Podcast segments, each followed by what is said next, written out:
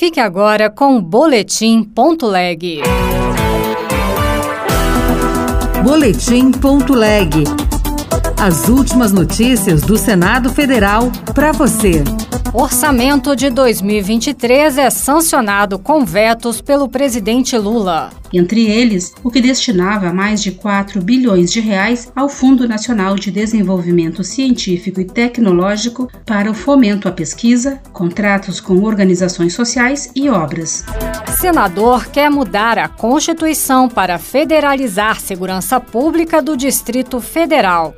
Eu sou Regina Pinheiro e este é o Boletim Ponto Leg.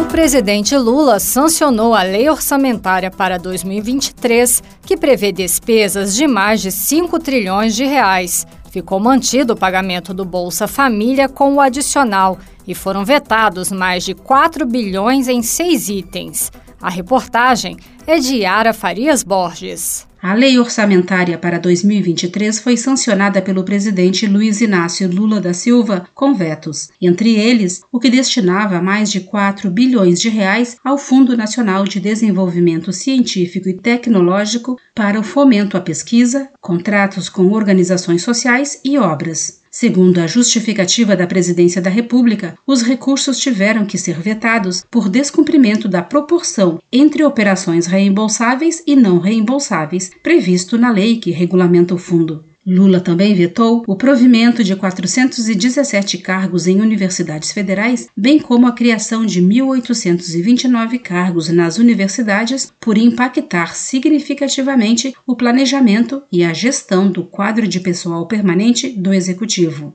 Também foi vetada a nomeação de 95 cargos na Agência Nacional de Mineração bem como mais de 59 milhões de reais para reajuste salarial nas carreiras da agência, pois esse aumento de despesa foi vetado em lei do ano passado. A lei orçamentária sancionada mantém o pagamento do Bolsa Família de 600 reais, com o adicional de 150 reais por criança de até 6 anos. Ao ser aprovado o projeto da lei orçamentária no Congresso, o relator senador Marcelo Castro, do MDB do Piauí, disse que esse é o orçamento possível. O país precisaria de uma capacidade de investimento muito maior do que essa, mas é um orçamento bastante razoável, dadas as dificuldades orçamentárias que o país está vivendo. Também foram vetados 60 milhões de reais destinados ao Ministério da Economia para fomento ao associativismo e ao cooperativismo por ser competência do Ministério do Trabalho e ainda recursos destinados ao INCRA, Instituto Nacional de Colonização e Reforma Agrária,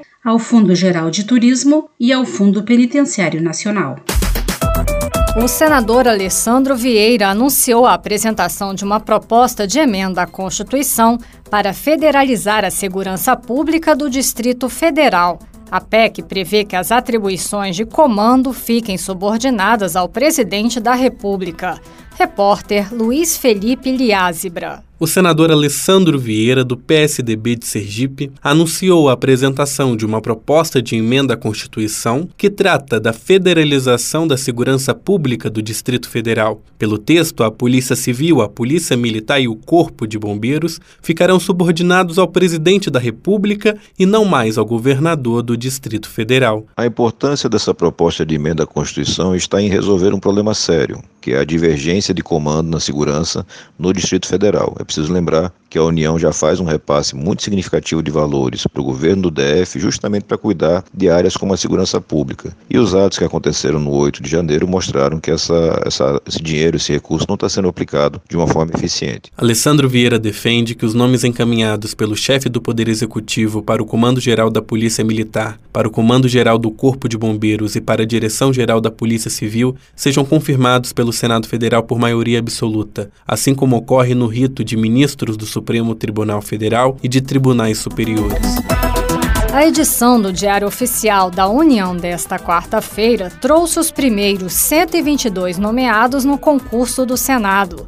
Eles foram aprovados para os cargos de analista legislativo nas especialidades de administração, arquivologia, assistência social, contabilidade, enfermagem, engenheiro eletrônico e telecomunicações, engenheiro do trabalho, informática legislativa e processo legislativo. Outras notícias estão disponíveis em senado.leg.br barra rádio. Você ouviu Boletim.leg. Notícias do Senado Federal.